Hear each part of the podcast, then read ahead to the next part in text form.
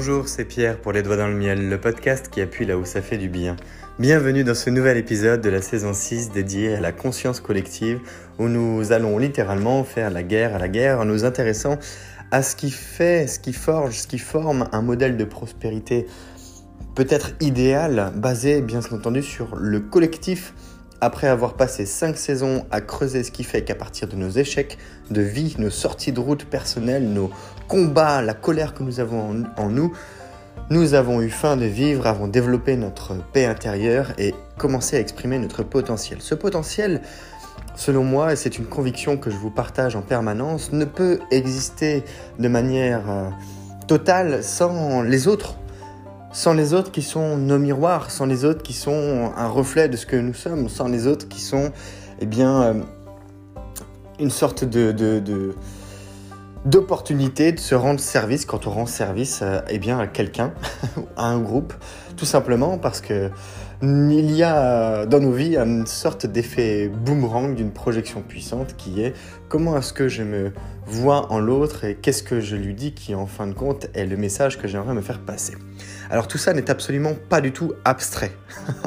ça, gardez-vous-le bien en tête de telle sorte que vous soyez conscient qu'en permanence, quand vous parlez, quand vous faites, quand vous dites, quand vous vous exprimez et que c'est envers quelqu'un d'autre, il y a de très fortes chances, de très très très fortes chances pour que ce que vous dites à votre semblable, ce que vous dites à l'autre, soit exactement ce que vous ayez besoin d'entendre tout simplement parce que ça vous rassure, ça vous donne confiance et c'est une manière d'exprimer vos envies, vos besoins, vos désirs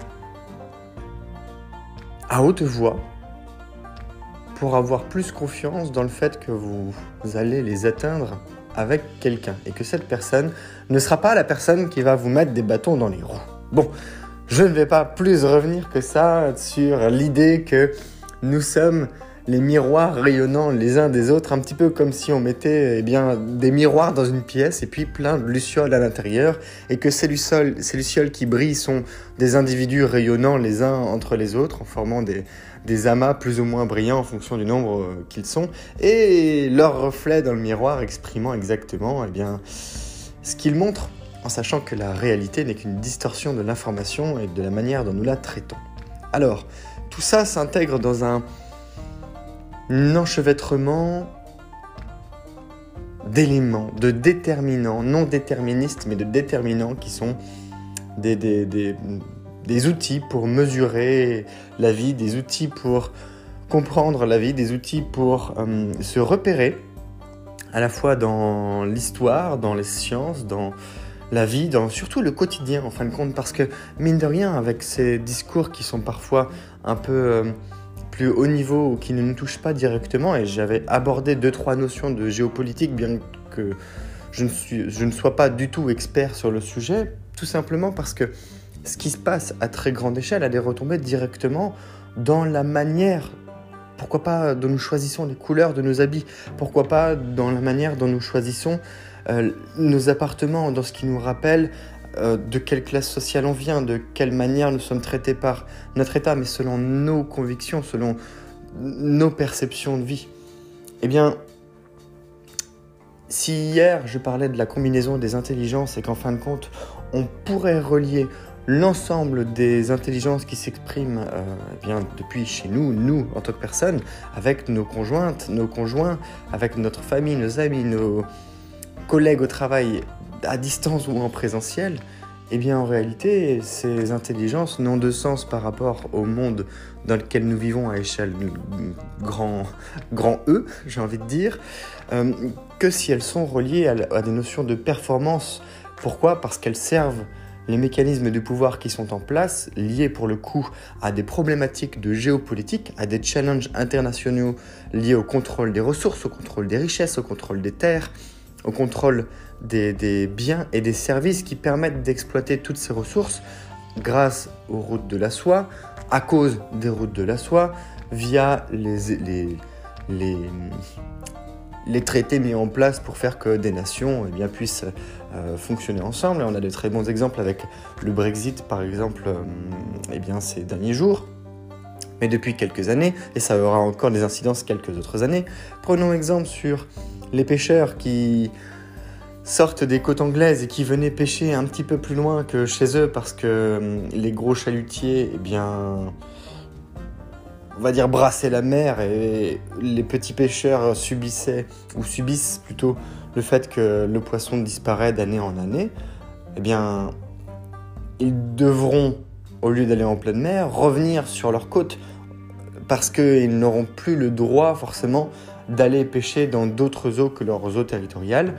Et euh, les chalutiers, eh bien, on va dire plus de compétition, plus industrielle. Pour le coup, eux devront peut-être aussi éviter d'aller dans les eaux internationales françaises ou danoises ou finlandaises, tout simplement parce qu'ils ne feront plus partie de certains traités et qu'il y aura des blocages et ces mêmes bateaux, pour continuer à être euh, rentabilisés, devront revenir sur les eaux, pourquoi pas anglaises. Et là, il va y avoir un sacré problème parce que à territoire réduit, restreint, eh bien, exploitation des ressources euh, beaucoup, de manière beaucoup trop élevée, en surexploitation, on se retrouve à avoir une compétition interne qui est gros chalutier vs petit chalutier, et non pas la combinaison des deux. On se retrouve avec des eaux complètement surexploitées, qui en plus sont un peu plus polluées, qui n'ont que moins de temps pour se renouveler, pour que l'écosystème se reforme. Et donc, ça pourrait être euh, une forme d'impact en cascade complètement euh, taré pour les, pour, les, pour les pêcheurs. Complètement taré pour l'industrie de la pêche. Complètement taré pour euh, eh bien, le, commerce international en poisson. Et que ce soit local et international d'ailleurs. Parce que ce serait bourré de contradictions bourré d'éléments qui vont à l'encontre des discours sur l'environnement, bourré d'éléments qui vont à l'encontre des discours sur le libre-échange, bourré d'éléments qui vont à l'encontre de beaucoup, beaucoup, beaucoup de, de promesses faites par l'État, où les citoyens d'un pays ont majoritairement voté oui ou non sans même être informés des conséquences que cela pourrait avoir. Alors à notre échelle, c'est exactement pareil. En fonction de la hauteur de décision que nous avons à prendre, ça peut être le vote. Le vote pour élire un président. Ça peut être le vote pour élire un ou une maire. Ça pourrait être simplement le fait d'aller euh, acheter sa baguette chez, euh, chez la boulangère du coin, ou bien chez le, ou un steak ou du poisson chez le poissonnier ou chez le charcutier du coin. Il y a le fait de le faire à travers une, un espace qui euh, promeut les coopératives agricoles et euh, du coin en fonction de, du rassemblement des ressources. Par exemple, une, grande surface comme un Carrefour ou un Leclerc pourrait faire appel euh, aux paysans qui, font vivre la région sur le plan agricole pour rassembler, mutualiser les ressources à vendre.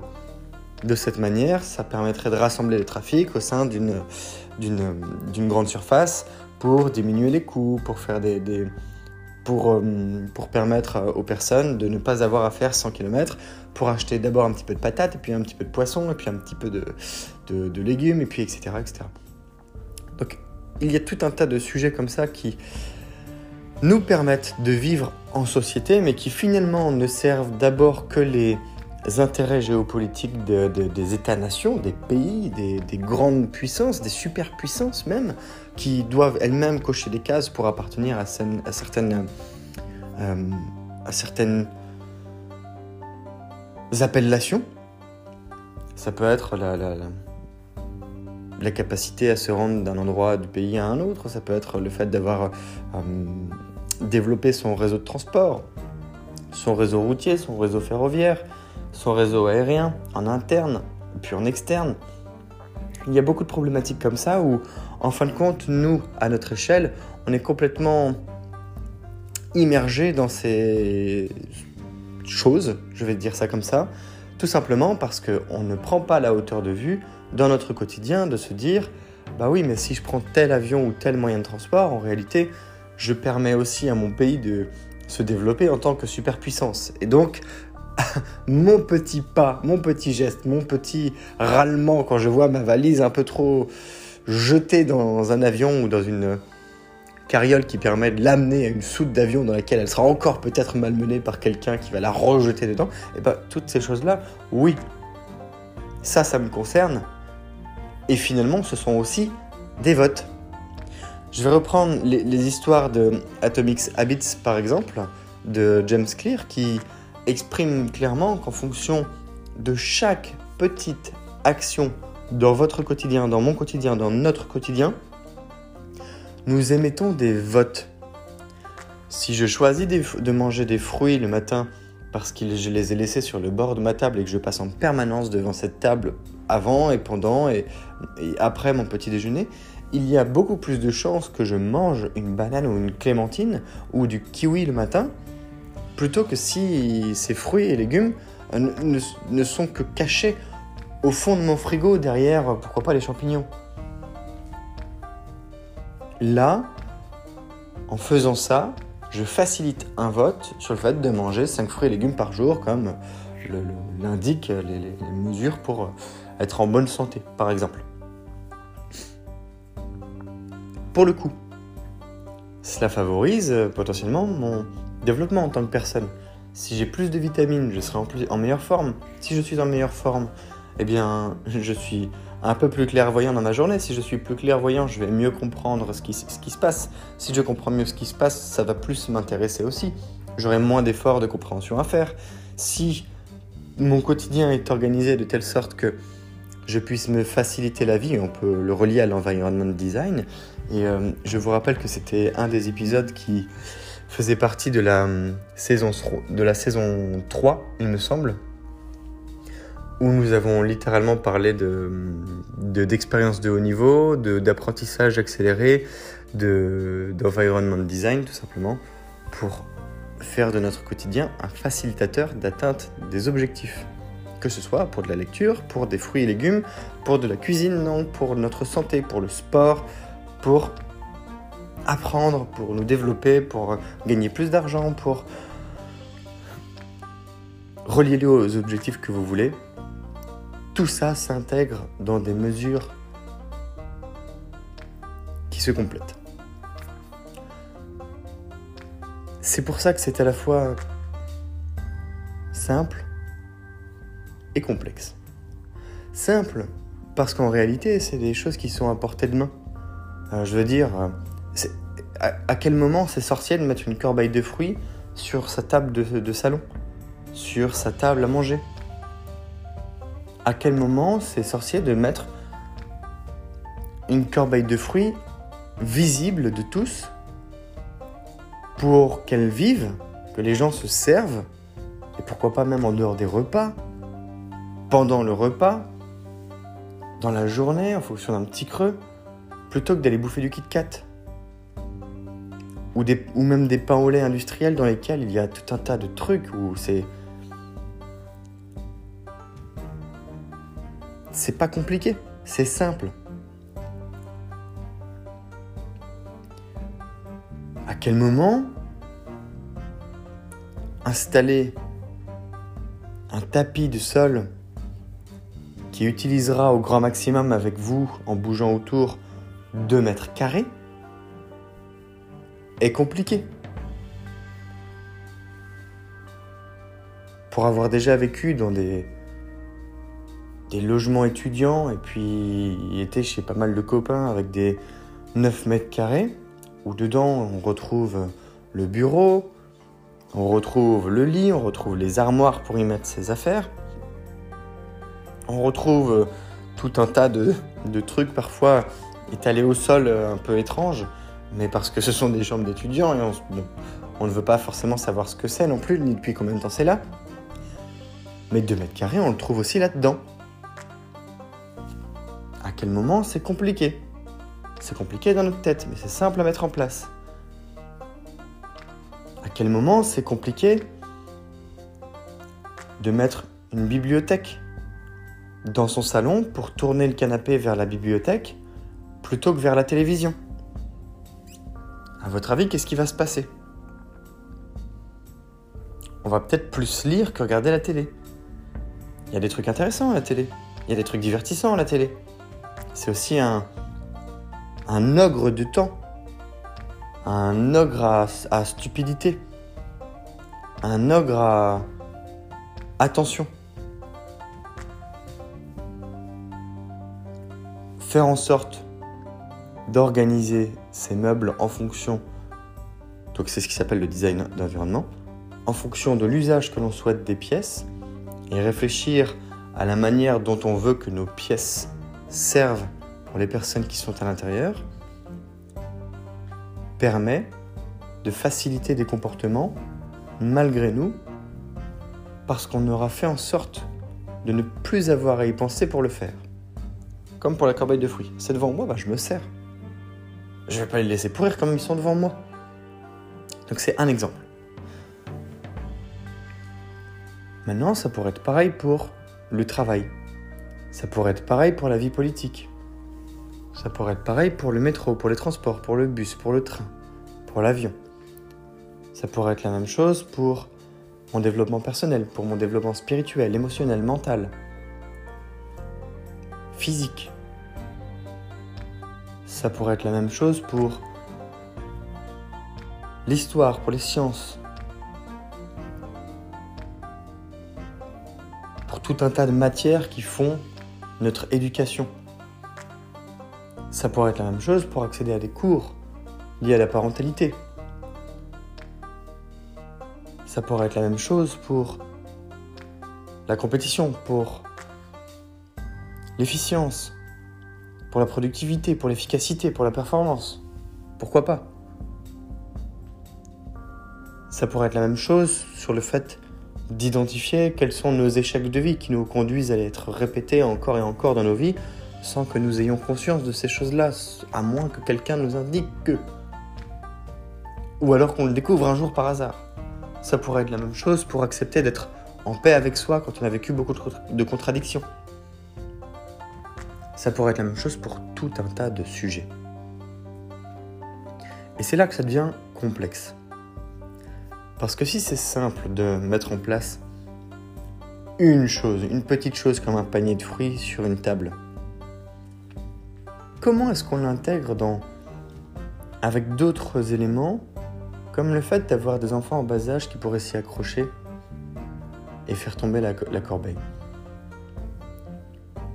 Comment est-ce qu'on l'intègre avec des personnes qui peuvent être euh, malades en ne pas pouvoir s'empêcher de tout manger les fruits et d'être littéralement écurés en sautant les repas?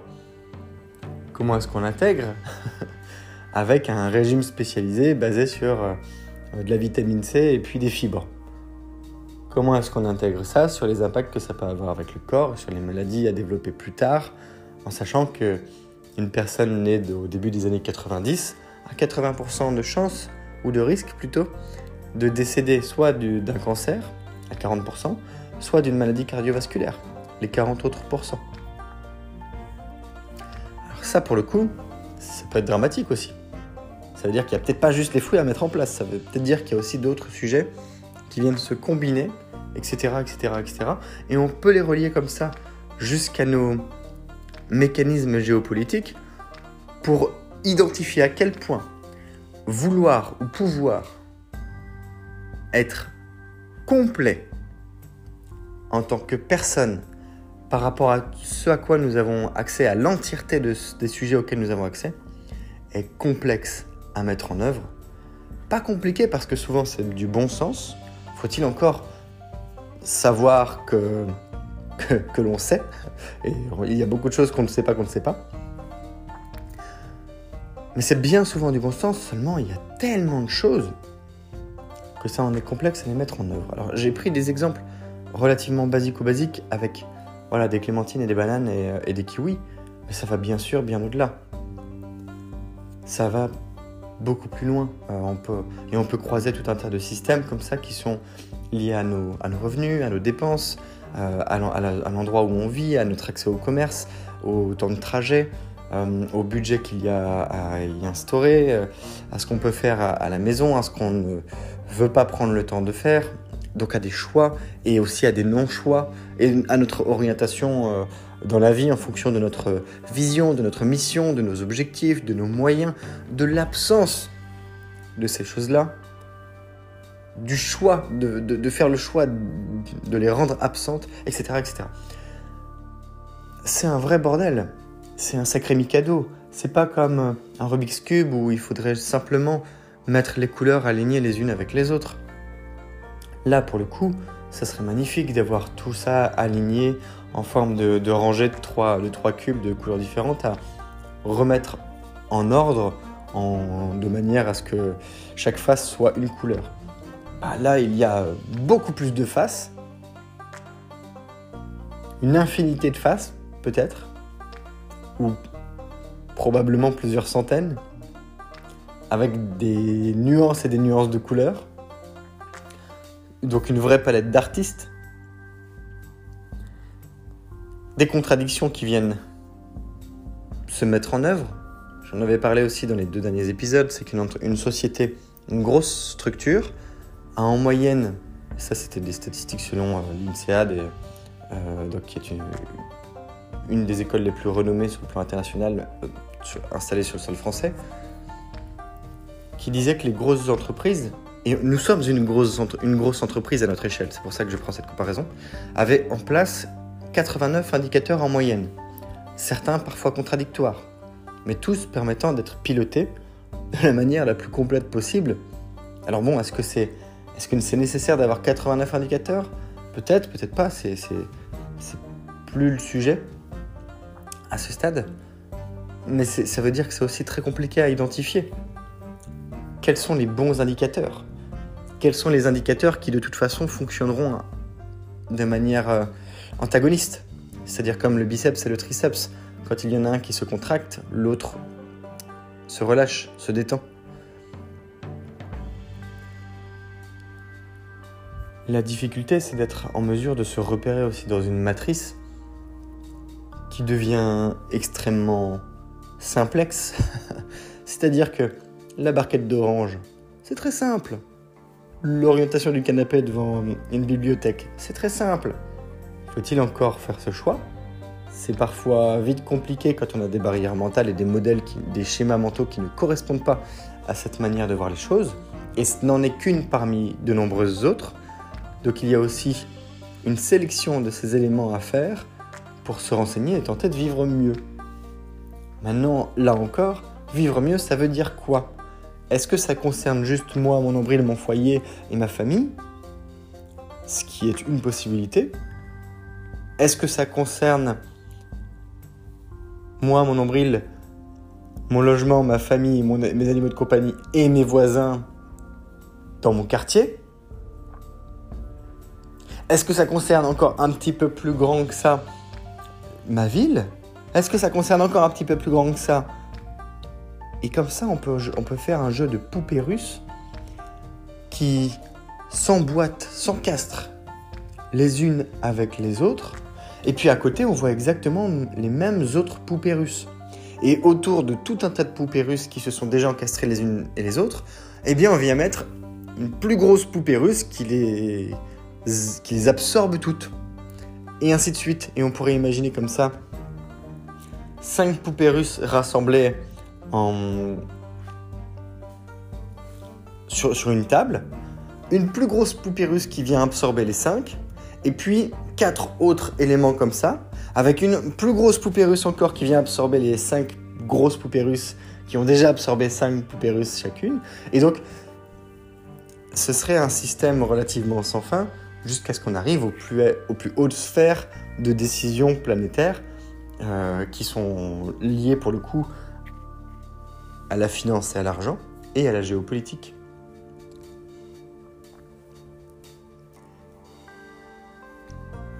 J'espère que je ne vous ai pas perdu. Parce que pour le coup,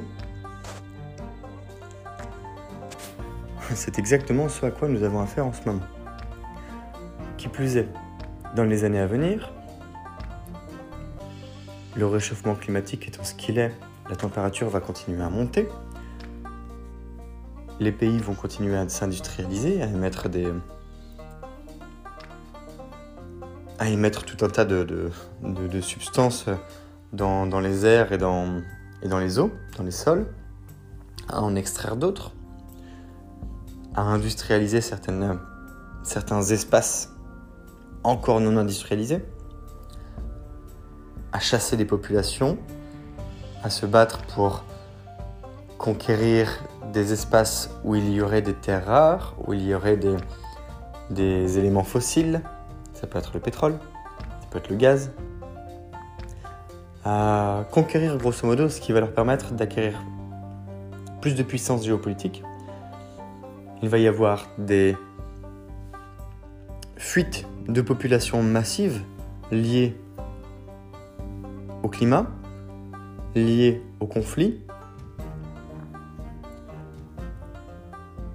Certains pays vont se retrouver avec beaucoup de migrants à absorber, là encore, là aussi, on ne peut pas laisser tout le monde aux frontières, de toute façon il y a des fuites.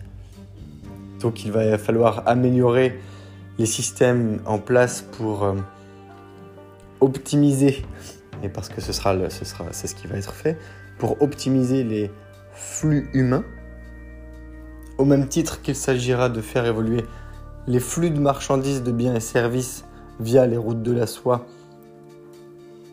en fonction des conditions géopolitiques de demain, donc avec des pays qui sortent de regroupement de pays, avec des dislocations de certains écosystèmes forts, avec l'absorption, le rachat de certains pays par d'autres, et je pense notamment euh, à deux, espaces, la Chine qui rachète par exemple tout un tas de, petites, des ports, des, des espaces de pays où en fait ils promeuvent l'emploi, etc., en, endettant de manière très forte aussi les, les, pays au sein desquels ils, investissent pour les, rendre dépendants. Mais aux États-Unis, par exemple, il y a des fonds d'investissement qui, eux, partent à la conquête de, parts de, part de capital dans les plus grosses sociétés du monde et qui leur permettent d'avoir des voix, comme par exemple Danone, qui a une, une mission importante qui vise une consommation responsable, une distribution des, denrées alimentaires, une consommation euh, responsable, écologique, respectant des critères environnementaux, avec une mission d'entreprise. C'est ce qui est promis en tout cas par euh, aujourd'hui Emmanuel Faber, en tant que, PDG. Eh bien, il y a des fonds qui obtiennent 1%, qui rachètent 1% du capital et qui ont du coup une voix qui leur permet de dire à Emmanuel Faber et à, ses équipes, nous, on n'a rien à faire, ce qu'on veut, c'est optimiser les marges. On veut plus de thunes, on veut du pognon. C'est un exemple. Et ce n'est pas que diaboliser de le dire. Ce n'est pas mon objectif. Là, c'est juste pour traduire une réalité qui fait que il y a des personnes, des groupes de personnes, des sociétés représentées par ces personnes, qui sont à la conquête en ce moment du monde via leur achat de terres. Bill Gates, par exemple, a racheté, je crois, plus de 240 000 hectares aux États-Unis pour euh, de ces dernières années. C'est juste absolument gigantesque. Il y a des familles milliardaires qui rachètent des, des, des côtes entières au Mexique pour, euh, pour anticiper sur le réchauffement climatique. Il y a au Maroc euh, les mêmes choses. Enfin, ça se fait à peu près partout. Les, Japonais et les Chinois qui rachètent des châteaux français, qui rachètent des, des espaces pour faire du vin, euh, parce que les terres sont vouées à se réchauffer, à améliorer la production, le fait qu'il y ait du raisin qui pousse. Donc la culture du raisin, donc le développement en local et à l'international de, de, la production du vin l'export de bouteilles euh, en Chine, peut-être pour des populations plus riches. Donc, encore une notion capitalistique. Après la notion, euh, on va dire, plus culturelle, locale, patrimoniale, eh bien, c'est relié encore une fois au, mécanisme industriel de, l'ère moderne. Et même post, euh, comment dire, Jérémy Rifkin, c'est-à-dire post-troisième révolution industrielle, grâce aux nouvelles technologies de l'information et de la communication, eh bien, complexe. Et tout ça a des impacts à notre échelle. J'avais une discussion pour conclure cet épisode avec une entrepreneuse de talent ce week-end où on, où on s'expliquait clairement une vision possible des choses. C'était d'utiliser le système, mais quelle notion d'éthique derrière Utiliser le système pour s'enrichir, de telle sorte que demain on puisse être à l'abri de certains conflits, eh bien, pour s'en détacher, pour prendre parti d'une autre manière, pour se préserver, pour se sauvegarder, ou bien pour investir dans une meilleure qualité d'éducation, pour investir dans des soins pour nos parents, pour nous si on en a besoin, pour le faire dans un environnement où il y aura deux classes sociales, les riches et les pauvres, et non pas de classe moyenne. Dans, dans des environnements où il va y avoir des fractures numériques, des fractures sociales, des fractures éducatives, des fractures politiques. C'est déjà en train d'arriver.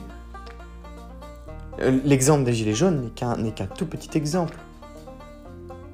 Ça va continuer, peut-être jusqu'à la disparition de la République telle qu'on la connaît aujourd'hui, par exemple en France, vers l'émergence d'autres solutions, parce que dans toute situation de stress, c'est au moment où on approche quelque part, du, si on devait faire une métaphore, du fond du gouffre, que ça devient le plus terrible possible, mais c'est au moment où on touche le fond qu'on fait émerger de nouvelles solutions, qu'il y a l'apparition de leaders, qu'il y a l'apparition de personnes capables de prendre la parole, capables d'être des relais, capables d'entraîner les autres, capables de faire fonctionner euh, un système pour le coup de manière très simple, et là encore complexe, parce que ce système s'intègre dans un autre plus grand.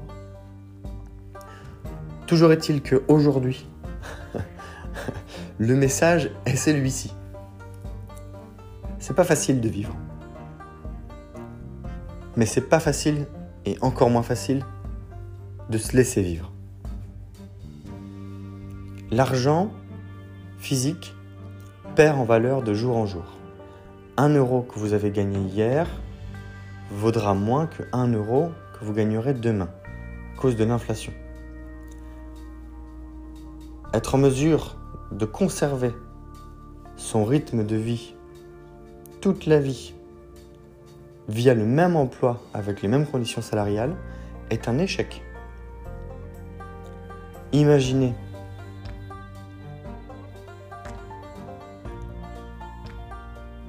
en tant que par exemple maçon.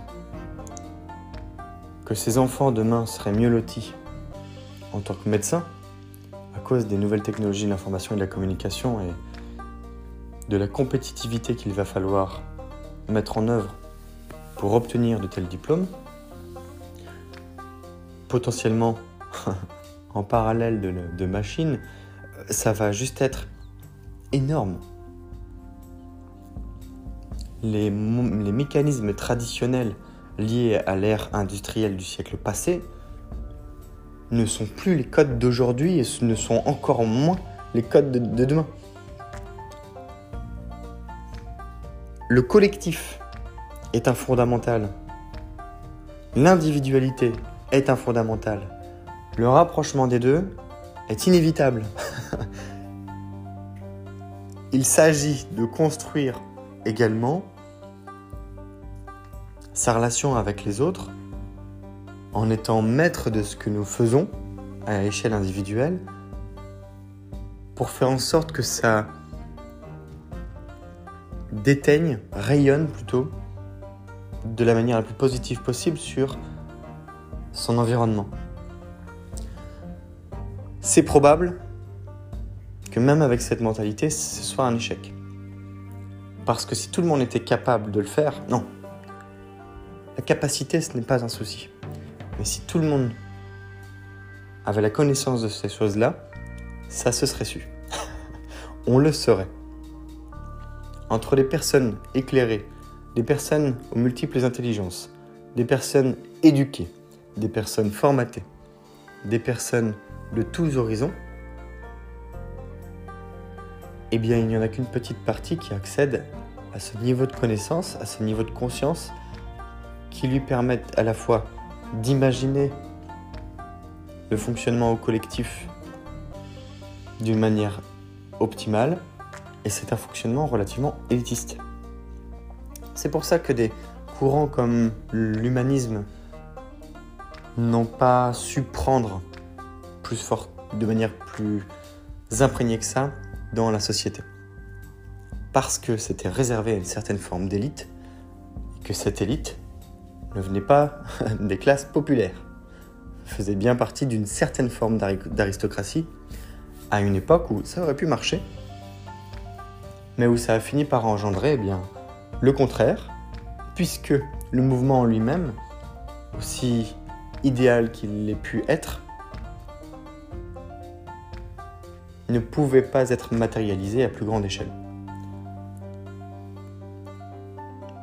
On pourrait reprendre des exemples liés aux Huns, aux Chinois, aux Mongols, aux Japonais, aux Grecs, aux Romains, aux Égyptiens, aux Français, aux Italiens, aux Allemands,